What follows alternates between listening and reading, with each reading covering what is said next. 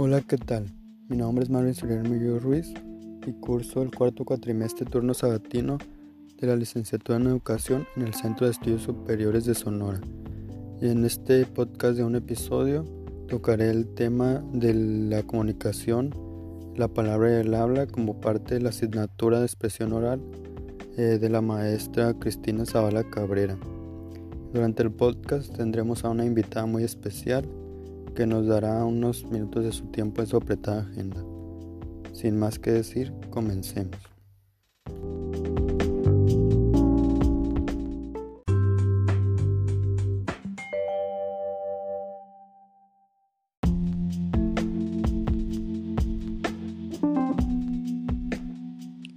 Eh, primeramente repasaremos el concepto de comunicación. ¿Qué es la comunicación? Pues bien, es la acción de transmitir información por medio de señales, signos o símbolos desde un emisor, que es el que transmite la información, a un receptor, que es el que la recibe. Y hay muchos elementos implicados en el proceso de comunicación, pero que veremos más adelante junto con otras cosas necesarias eh, para hacer de este proceso algo más, algo mejor. Antes de eso, eh, recibiremos a nuestra invitada, así que nos tomaremos unos minutos, unos momentos mientras llega.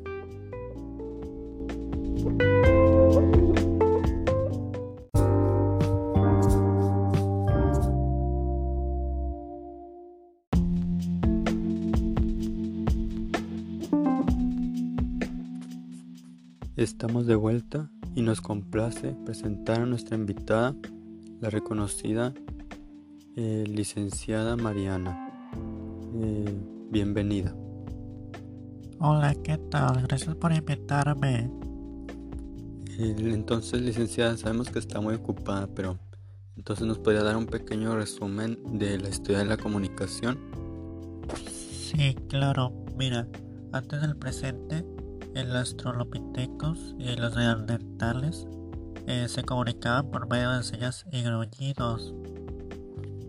Mientras que en el 40.000 antes de nuestra era y entre el 5.000 antes de nuestra era, en los llamados hombres cromañón, que eran Homo sapiens, es decir, miembros de nuestra especie, ellos eh, dejaron el registro de arte simbólico y de herramientas tecnológicas complejas, eh, por lo que se cree que es muy posible que tuvieran que usaran uso del lenguaje porque es imposible que estas cosas las pudieran hacer transmitiéndolas por medio de la imitación.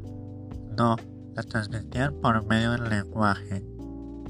Ahora bien, en el 3000 a.C., en los sumerios y los egipcios eh, crearon los primeros alfabetos, eh, mientras que los chinos empezaron a utilizar el papel para escribir cerca del año cero no hasta el 1444 eh, que Gutenberg inventó la imprenta. Eh, mientras que en los 1800 eh, se inventaron el telégrafo, el teléfono, la fotografía, el código Morse, es decir, se dieron muchos avances en la comunicación en, esa, en ese siglo. mientras que después de los años 60 fue que el teléfono celular la televisión, la radio, y las telecomunicaciones y el internet eh, llegaron a las más personas. Muchas gracias. Muchas gracias, doctora. Esta fue la licenciada Mariana que lamentablemente eh, se ha tenido que despedirse debido a su apretada agenda. Mientras tanto, nosotros continuamos.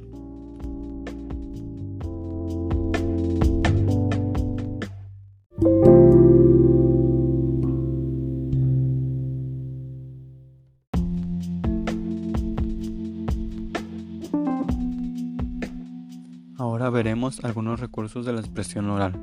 Primero tenemos el concepto de escritura, que es un sistema de signos con el que se representa nuestro lenguaje.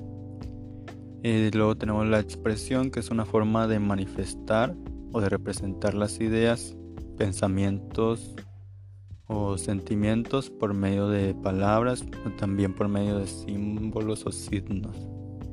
Esto se relaciona con la comunicación eh, porque pues, las, tres conceptos son formas de transmitir pues, ideas, información y pues son muy importantes eh, para el ser humano social. Y pues eh, la escritura y la expresión son bases de la comunicación. Primero tenemos, si queremos, tenemos algo que expresar, lo hacemos mediante la escritura y de esa forma generamos la comunicación. Ahora veremos pues las cualidades de la voz, que son cuatro.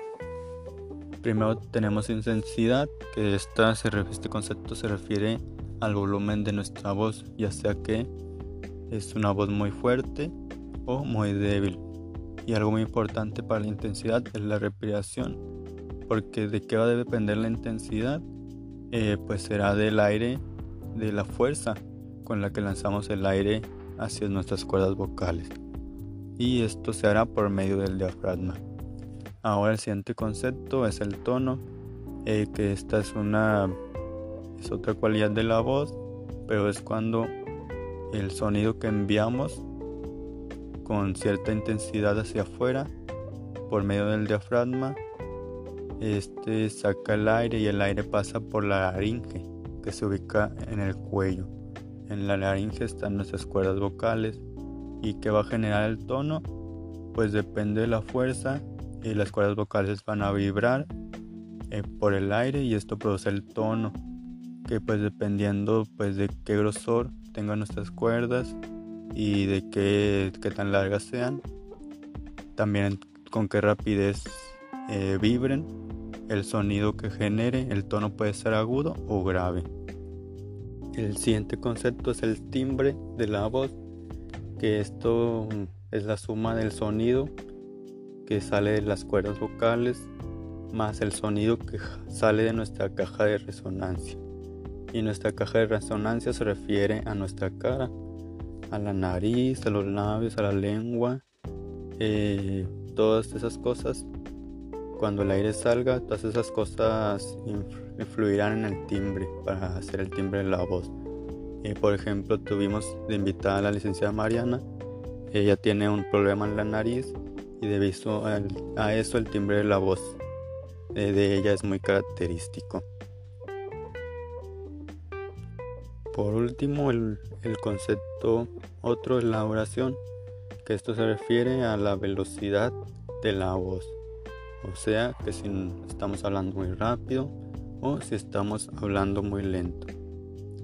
Y si eh, combinamos estas cuatro características de la voz eh, de la mejor manera, entonces la comunicación será más efectiva, nos sabremos entender de la mejor manera y pues también eh, mostraremos en nuestro profesionalismo y claridad y nos y seremos pues seremos más más persuativos perdón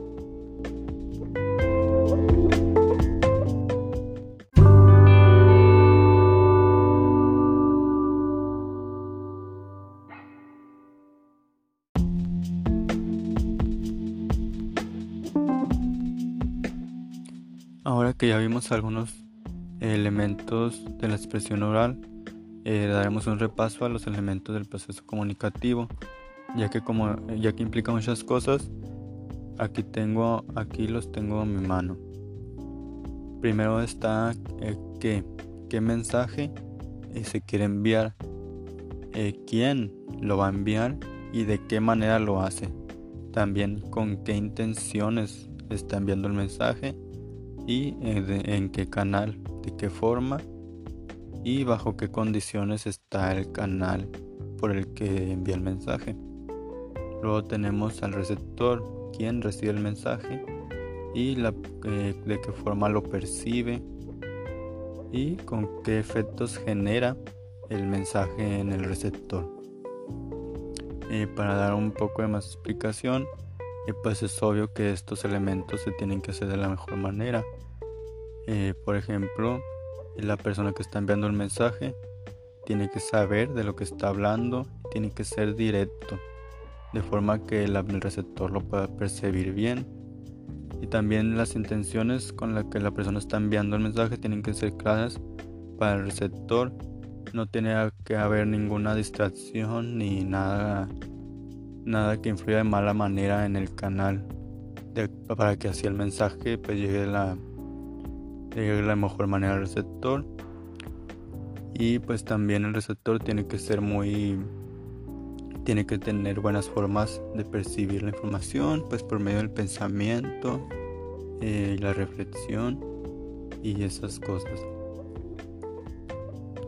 Otra cosa con la que se afecta el proceso de comunicación y por medio del emisor es la forma en la que éste se mueve, se comporta, es decir, el lenguaje corporal.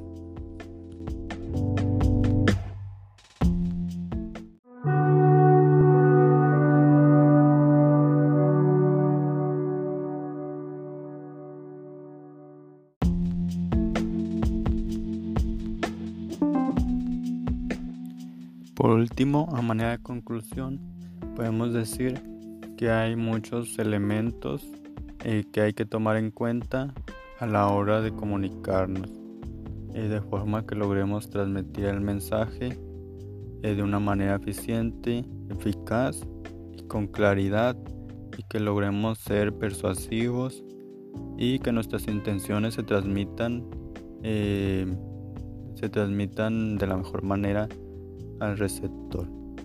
Esto ha sido todo, muchas gracias por hoy, nos vemos.